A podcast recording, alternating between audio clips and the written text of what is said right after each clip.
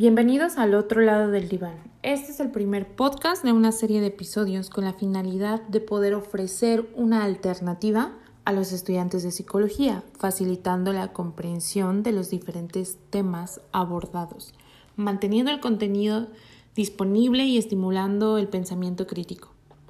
Bueno, pues se ha identificado que los estudiantes de nuevo ingreso de la carrera de psicología desconocen los principales objetivos de estudio de la disciplina, lo cual dificulta que comprendan la interrelación de los temas que trata la profesión.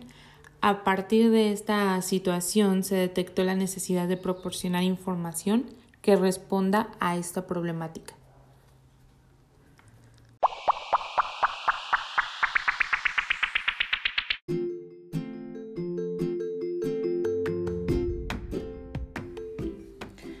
Vamos a empezar.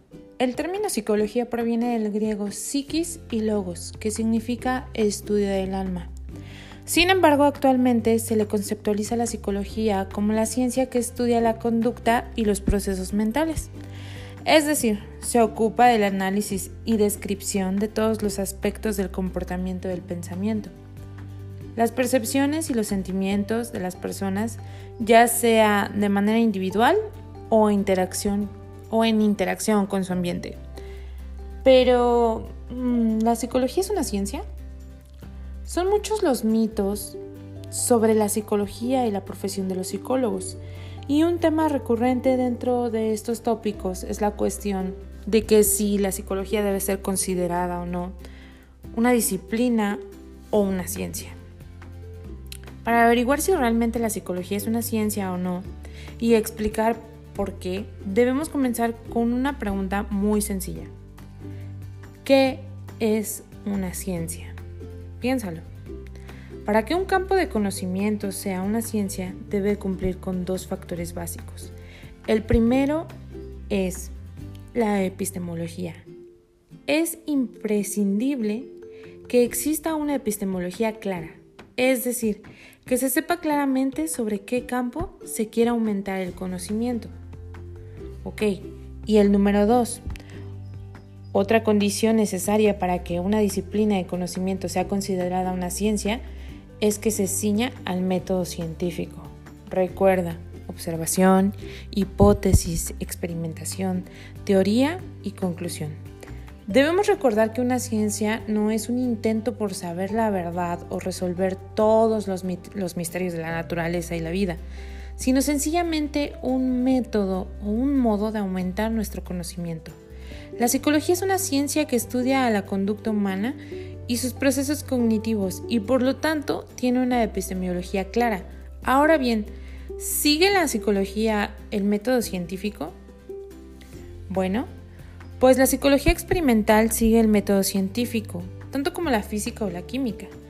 Otras disciplinas como la medicina no son realmente ciencias, sino disciplinas. Aunque cuentan con investigaciones científicas para, para, apoyar sus decisiones, la psicología funciona de la misma manera.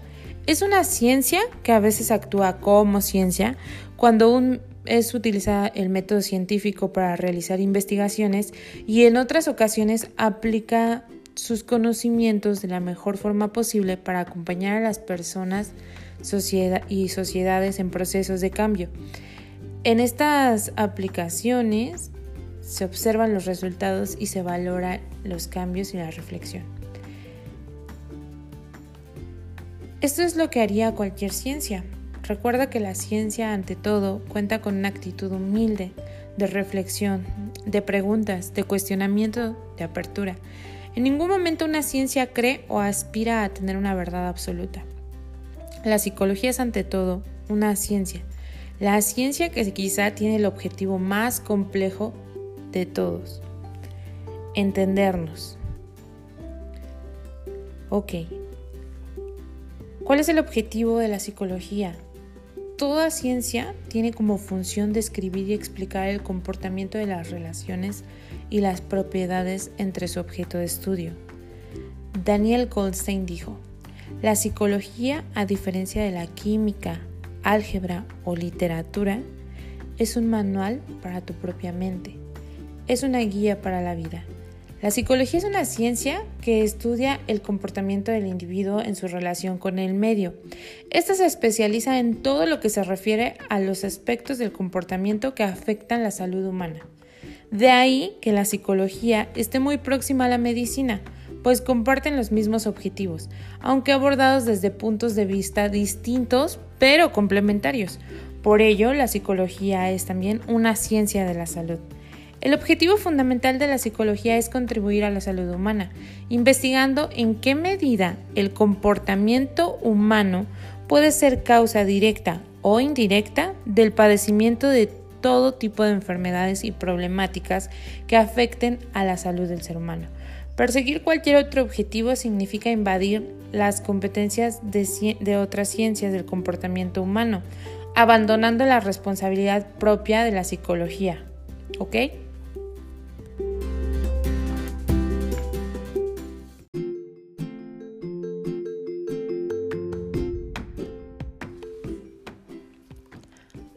Al igual que otras ciencias, la psicología requiere de procedimientos que sustenten la evidencia empírica, ya sea basada en observaciones o en técnicas experimentales. Estos métodos de investigación son herramientas indispensables para el estudio de la conducta y los procesos mentales. Entre estos métodos tenemos los siguientes, el descriptivo, la observación y el registro de la conducta estudio de caos, encuestas, encuestas, observaciones naturalistas. No hay manipulación de las variables y las observaciones dependen del medio. Luego podemos identificar el correlacional. Detecta las relaciones que aparecen de forma natural, evalúa con qué exactitud una variable predice a otra. Hay una asociación estadística, no hay manipulación de las variables y la asociación no causa-efecto. La experimental explora la causa y el efecto, manipulando una o más factores y utiliza la asignación aleatoria para eliminar las diferencias preexistentes entre los sujetos. Se manipulan las variables independientemente y se generalizan los resultados. La investigación estimula la construcción de teorías que organizan las observaciones y que implican hipótesis predictivas. Estas hipótesis después se someten a prueba para validar y afinar la teoría para sugerir una aplicación. Las áreas de investigación de la psicología básica principalmente son seis. Sensación y percepción, aprendizaje, memoria, razonamiento y motivación. Mm, el proceso según el cual los receptores sensoriales y el sistema nervioso recibe y representa la energía de los estímulos procedentes del entorno es la sensación. Resulta difícil hablar de sensación sin mencionar la percepción. La representación mental del mundo se consigue a través de la sensación, pero sin la capacidad para seleccionar, organizar e interpretar nuestra sensación, esta no sería posible. Este segundo proceso lo denominamos percepción.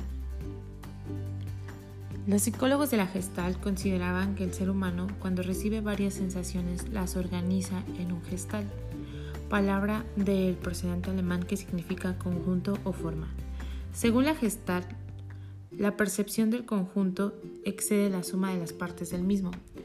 Tendemos a reunir los estímulos visuales en formas complejas. Este proceso incluye el procesamiento ascendente, la sensación, y el descendente, la percepción. Es decir, como todo lo que me rodea, todo lo que está fuera de mi cuerpo, tiene un estímulo que tiene una interacción directa con lo que yo soy, con mi forma de entender el mundo cuando yo toco el pasto, cuando yo huelo una flor, cuando recibo un, estímulo del exterior, le doy un significado propio. Entonces, de esta forma, en la memoria va a persistir esta definición que he creado a partir de lo que soy. Después se convierte en un aprendizaje.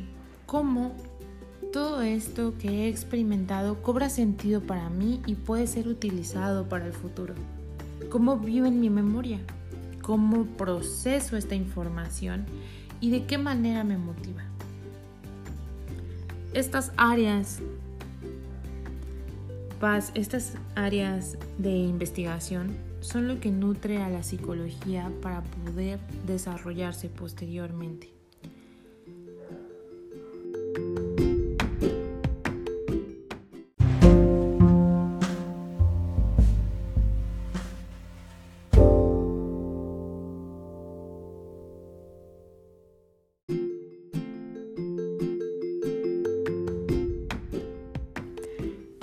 El desarrollo humano es el conjunto de cambios que experimentamos todos desde el momento de la concepción hasta la muerte y se, denomina desarrollo del ciclo vital. Este proceso afecta todos los ámbitos de la vida, pero los tres principales son el físico, el cognitivo y el psicosocial. El aspecto físico incluye el crecimiento del cuerpo y del cerebro el desarrollo de las capacidades sensoriales y las habilidades motrices, en general la salud del cuerpo. El aspecto cognoscitivo incluye la mayoría de los procesos psicológicos básicos y los superiores, el aprendizaje, la memoria, la atención, el lenguaje, el razonamiento, el pensamiento y la creatividad. El ámbito psicosocial, por su parte, agrupa las emociones, la personalidad y las relaciones sociales. El desarrollo humano es un proceso evolutivo que continúa durante toda la vida en diversas, y diversas corrientes lo han estudiado en las diferentes etapas evolutivas del ser humano. ¿Cómo, ¿Cómo está ligado el desarrollo humano a las áreas de investigación de la psicología? Pues la influencia de los estímulos, de los procesos mentales y de los significados que yo dé a cada estímulo van a afectar de una manera diferente mi desarrollo humano, mi desarrollo social y mi desarrollo emocional. A lo que viene algo súper importante y que es la psicopatología. Quedamos claros que la psicología estudia la relación del ser humano con su entorno a través de sus procesos cognitivos, pero específicamente en su salud. La psicopatología es una disciplina que pretende describir y explicar las conductas desadaptativas, cómo estas conductas no se han llevado al bien o cómo se codificaron de manera incorrecta hasta provocar un daño emocional o físico que está afectando directamente a la salud.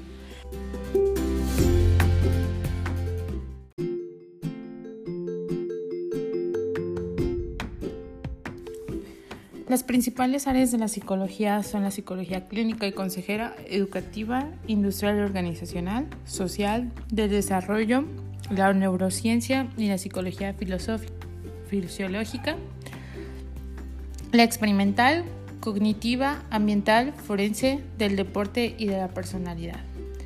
En todas estas áreas es la interacción del individuo con esta situación específica la interacción del individuo dentro de la educación, de la sociedad o a través del desarrollo que tiene.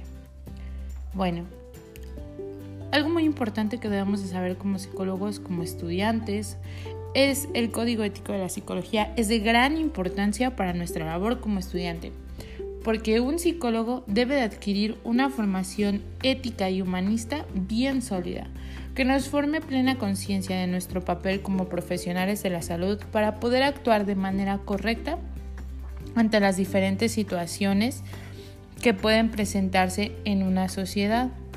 Es decir, garantizar el bienestar de aquellos que nos piden ayuda.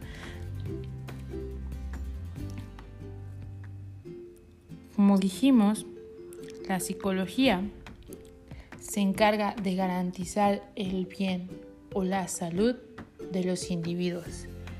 Es decir, que no podemos manipular la información que nosotros manejemos, no podemos manipular el estado emocional de nuestros pacientes, sino al contrario, promover su autonomía y que puedan resolver solos las situaciones que se les presenten.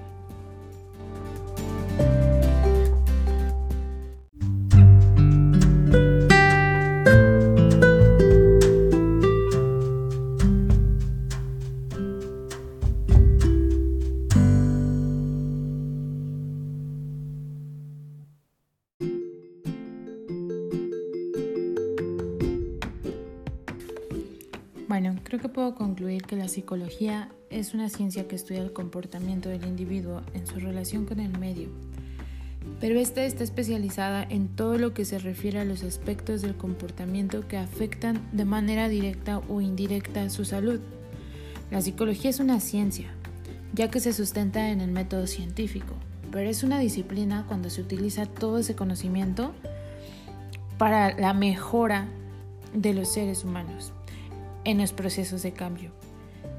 La investigación estimula la creación de teorías y se ponen en práctica para evitar las psicopatologías, los daños que se han causado a lo largo del tiempo por una mala codificación, por un error en el mensaje o por el significado incorrecto que he dado para mí y de esta manera poder desarrollarnos de manera plena como seres humanos, ya que el proceso de desarrollo humano se da desde la gestación hasta el momento de nuestra muerte.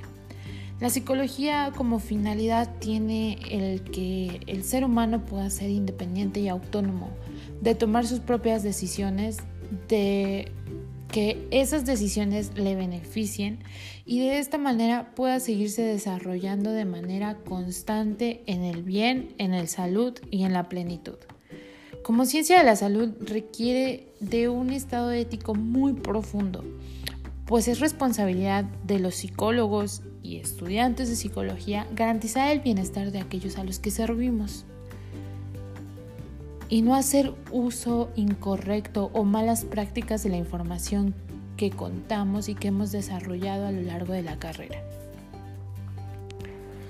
Espero que esta información haya sido de importancia para ustedes, les sirva para resolver algunas dudas y puedan comprender de manera general el panorama de la psicología, cómo se relacionan todos los temas y cómo podemos abordarlos.